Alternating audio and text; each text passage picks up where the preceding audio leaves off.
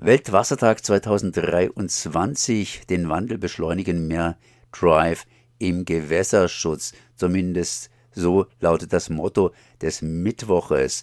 Da ist nämlich Weltwassertag ausgerufen von der UN Water. Und äh, ja, ich bin jetzt verbunden mit Niklas Geiler, AK Wasser des BBU, beziehungsweise was Regio Wasser e.V. Erstmal herzlich gegrüßt. Ja, ich grüße auch herzlich zurück. Ihr habt für heute für Freiburg ein Riesenprogramm aufgefahren, das entsprechend Wasser behandelt. Ich meine, Wasser ist ja eine einfache Sache. Wasserhahn auf, Wasser fließt raus und dann habe ich was zu trinken.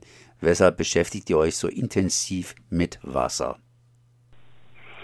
Ja, man kann vorausschicken, dass UNESCO bzw. inzwischen UN Water inzwischen zum 20. Mal zum Internationalen Tag des Wassers immer am 22. März aufruft und dieses Jahr den Weltwassertag unter das Motto den Wandel beschleunigen gestellt hat. Soll heißen, wir müssen im Gewässerschutz viel mehr Tempo vorlegen als bisher, weil die Klimakrise im Wesentlichen ja auch eine Wasserkrise ist. Und ähm, welche Probleme wir, mit welchen Problemen wir in der Wasserwirtschaft äh, konfrontiert sind, wollen wir anhand von vier Vorträgen heute Abend im Kollegiengebäude 1 im Hörsaal 1221 vorstellen. Das heißt, heute Abend am Mittwoch könnt ihr zumindest hier live und vor allen Dingen von Experten und Expertinnen zusammen das Wasserproblem nochmals intensiv erläutert bekommen.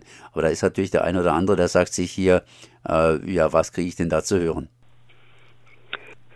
Ja, zum einen geht es um die polyfluorierten Alkylsubstanzen, die ja vor einigen Wochen für Furore gesorgt haben durch eine Recherche von mehreren Zeitungen und Rundfunkanstalten, wo offenkundig geworden ist, dass diese Ewigkeitschemikalien an tausenden Plätzen in Deutschland das Grundwasser belasten oder schon so verseucht haben, dass man es für den menschlichen Konsum nicht mehr brauchen kann. Und der kleinste Vertreter dieser berühmt-berüchtigten PFAS-Familie ist Trifluoracetat. Und Professor Müller von der hiesigen Pharmazie, also vom Pharmazeutischen Institut der Universität Freiburg, der hat mal ein Experiment gemacht vor einigen Wochen und zwar hat er sich Weine besorgt von den 50er Jahren bis heute hat diese Weine entkorkt und hat mal geguckt, wie hoch sind die Konzentrationen an Trifluoracetat.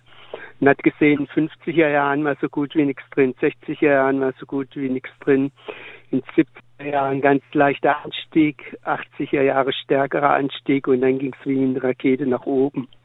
Also die Weinflaschen waren sozusagen eine konservierte Probe, die man auf Hinblick auf diese Chemikalie auswerten konnte. Und dass seit den 90er Jahren die Konzentration von Trifluoracetat im Wein so rasant zunehmen, ist ein Indiz für das Scheitern von der Chemikalienregulierungspolitik. Wir hatten im letzten Jahrhundert riesige Probleme mit Organochlorverbindungen und jetzt wird offenkundig, wir haben vermutlich noch größere Probleme mit fluorierten Kohlenwasserstoffen. Und Trifluoracetat ist eben nicht nur im Wein, sondern zum Beispiel auch im Biobier, zum Beispiel auch im Trinkwasser. Und jeder der Hörerinnen und Hörer von Radio Dreikland hat inzwischen auch TFA, das ist die Abkürzung für Trifluoracetat im Blut. Und äh, Professor Müller wird in seinem Kurzvortrag erläutern, äh, was alles schiefgegangen ist in der Chemikalienpolitik, dass wir jetzt dieses, man kann schon sagen, Desaster an der Backe haben oder im Blut haben. Ähm, kann man das überhaupt, dass man alles erläutern kann, was schiefgegangen ist? Oder geht es da tatsächlich um die Grundlagen? Was ist da im Wesentlichen schiefgegangen? Ähm, es geht weiter, man muss sagen, es geht weiterhin schief, weil die Freisetzung von Trifluoracetat erfolgt weiter im großen Umfang. Beispielsweise in allen Auto, äh, Autoklimaanlagen sind fluorierte Verbindungen drin wenn diese Fluoretenverbindungen beim Unfall bei unsachgemäßer Wartung und so weiter freigesetzt werden, gelangen die in die Atmosphäre und werden dort zu TFA abgebaut. Jetzt werden Millionen von Wärmepumpen installiert als Wärmeüberträgungsmedium. In den Wärmepumpen gibt es auch wieder teilfluorierte Verbindungen, die bei Leckagen oder auch beim ordnungsgemäßen Betrieb der Wärmepumpe über mehrere Jahre dann auch teilweise freigesetzt werden und letztlich auch zu TFA abgebaut werden. Also man hat aus der Vergangenheit einfach nichts gelernt. Man reguliert diese Stoffe viel zu spät oder gar nicht, so dass ähm, wir selbst, aber auch unsere Nachkommen dauerhaft mit dieser Substanz konfrontiert sein werden. Äh, Nochmal nachgehakt, ähm, das wird ja hier in Deutschland, im Prinzip in Deutschland, natürlich auch in Frankreich und so, äh, abgebaut, aber ist tatsächlich ein weltweites Problem, weil ich habe mal gehört, äh, dass die Zirkulation in der Luft so ist, dass es sich weltweit verteilt. Das ist völlig richtig. Und zum Beispiel, wenn ein deutsches Auto, wenn es sich nicht mehr lohnt, nach Ghana verkauft wird, dort ausgeschlachtet wird, wird eben aus der Klimaanlage, werden die teilfluorierten Chemikalien freigesetzt, werden durch die atmosphärischen Strömungen von Afrika über die ganze Welt verteilt. Man kann auch hier zum Beispiel im Taunus oder im Schwarzwald an Messstationen beobachten, dass manchmal ganze Wolken von TFA vorbeikommen, mit also Luftströmungen mit erhöhten Konzentrationen. Und das zeigt eben, dass vom Nordpol bis zum Südpol, von Afrika bis Lateinamerika, das ein sogenanntes ubiquitäres Problem geworden ist, weil man hat es überall mit dieser Chemikalie zu tun. Ein alter Spruch lautet, die Zeit heilt alle Wunden, sprich wann, wenn man jetzt hier Stopp auf die Stopptaste drücken würde, nur mal hypothetisch, ähm, könnte man sagen, ist okay. Wenn man die Stopptaste drückt, ähm, kann man verhindern, dass ständig ein neuer Nachschub gesorgt, für einen neuen Nachschub gesorgt wird. Aber der Nachlauf, zum Beispiel die Freisetzung aus Klimaanlagen, die Freisetzung aus Wärmepumpen, wird noch über viele Jahrzehnte vonstatten gehen, sodass man nur ganz, ganz langsam eine abnehmende Konzentration in der Atmosphäre und auch im Trinkwasser dann vermelden kann. Wir haben ja bei der Atomindustrie so eine ganz, ganz langsame, wirklich eine ganz, ganz langsame Abnahme von irgendwelchen ja, Strahlen. Äh, wie langsam ist denn das hier bei diesem Problem?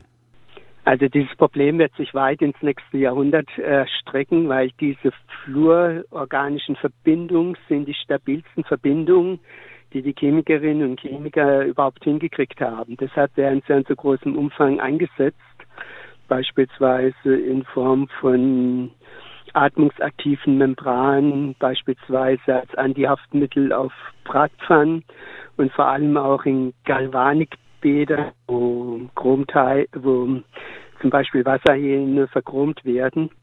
Überall hat man diese Verbindung, weil sie extrem stabil sind, weil sie extrem hitzeempfindlich sind, äh, hitzeresistent sind und diese Eigenschaften praktisch überhaupt nicht abbaubar zu sein, ähm, die haben viele Vorteile, aber ähm, für die Umwelt ist ein riesiger Nachteil.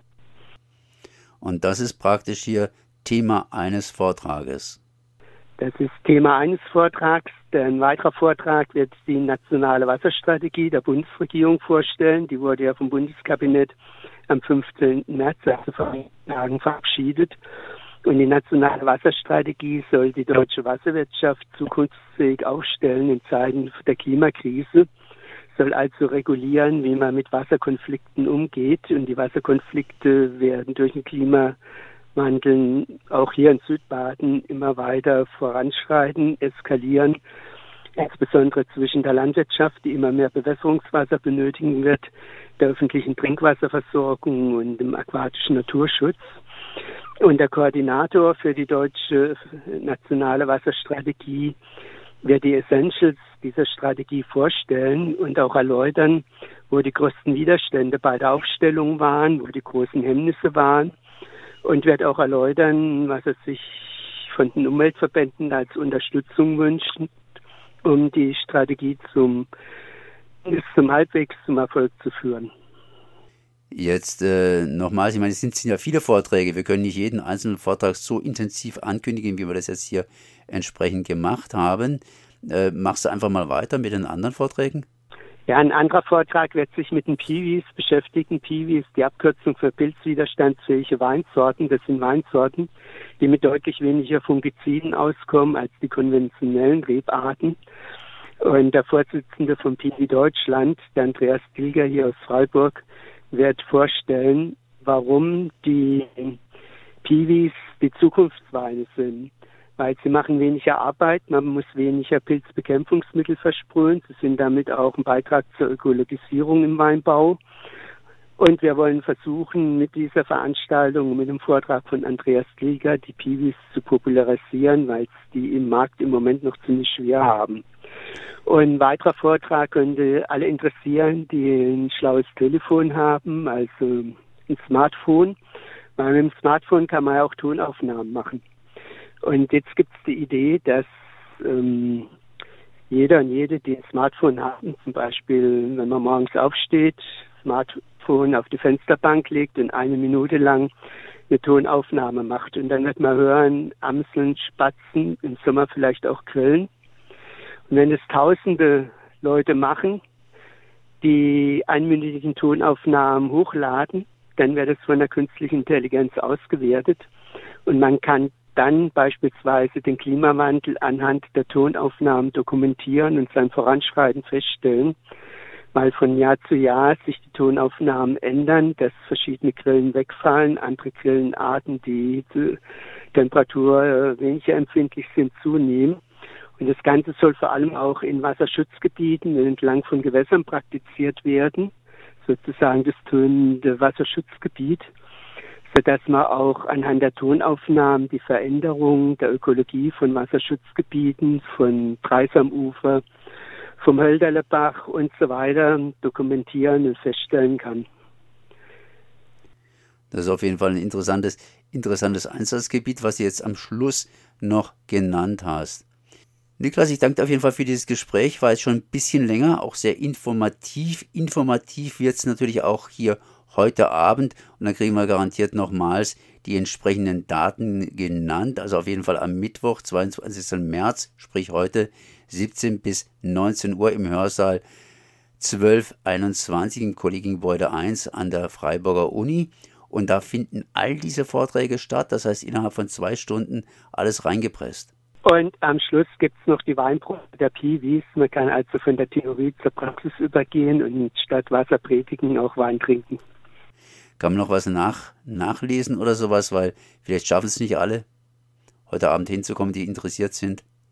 Ja, wer ähm, die Vorträge dann haben will, kann sich gerne an uns wenden. Wir können die umwandeln in PDF und zur Verfügung stellen.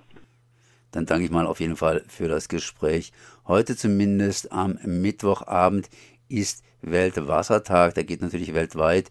Hier lokal wurde vorbereitet eine, ein, ein Programm zum Freiburger Weltwassertag 2023 und zwar im Hörsaal 1221 Kollegiengebäude 1 an der Freiburger Uni.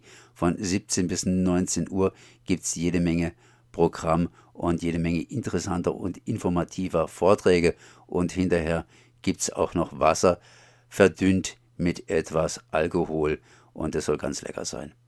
Niklas, ich danke auf jeden Fall mal für das Gespräch. Bitteschön. Niklas Geiler vom Regio Wasser e.V. bzw. AK Wasser des BBUs. Merci.